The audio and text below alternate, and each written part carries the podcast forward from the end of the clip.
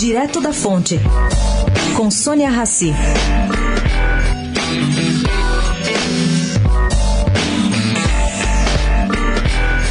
O PT decidiu entrar com uma série de ações contra Geraldo Alckmin no Tribunal Superior Eleitoral. O motivo, cá entre nós, é no mínimo esquisito. Partido dos Trabalhadores reparou que o candidato a presidente quase não aparece na propaganda eleitoral de rádio e televisão.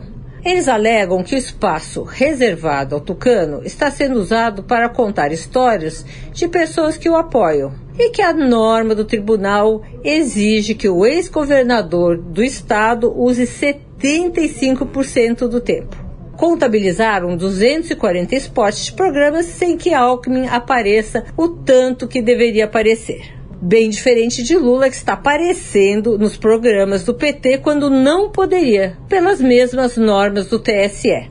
Sônia Raci, direto da fonte para a Rádio Eldorado.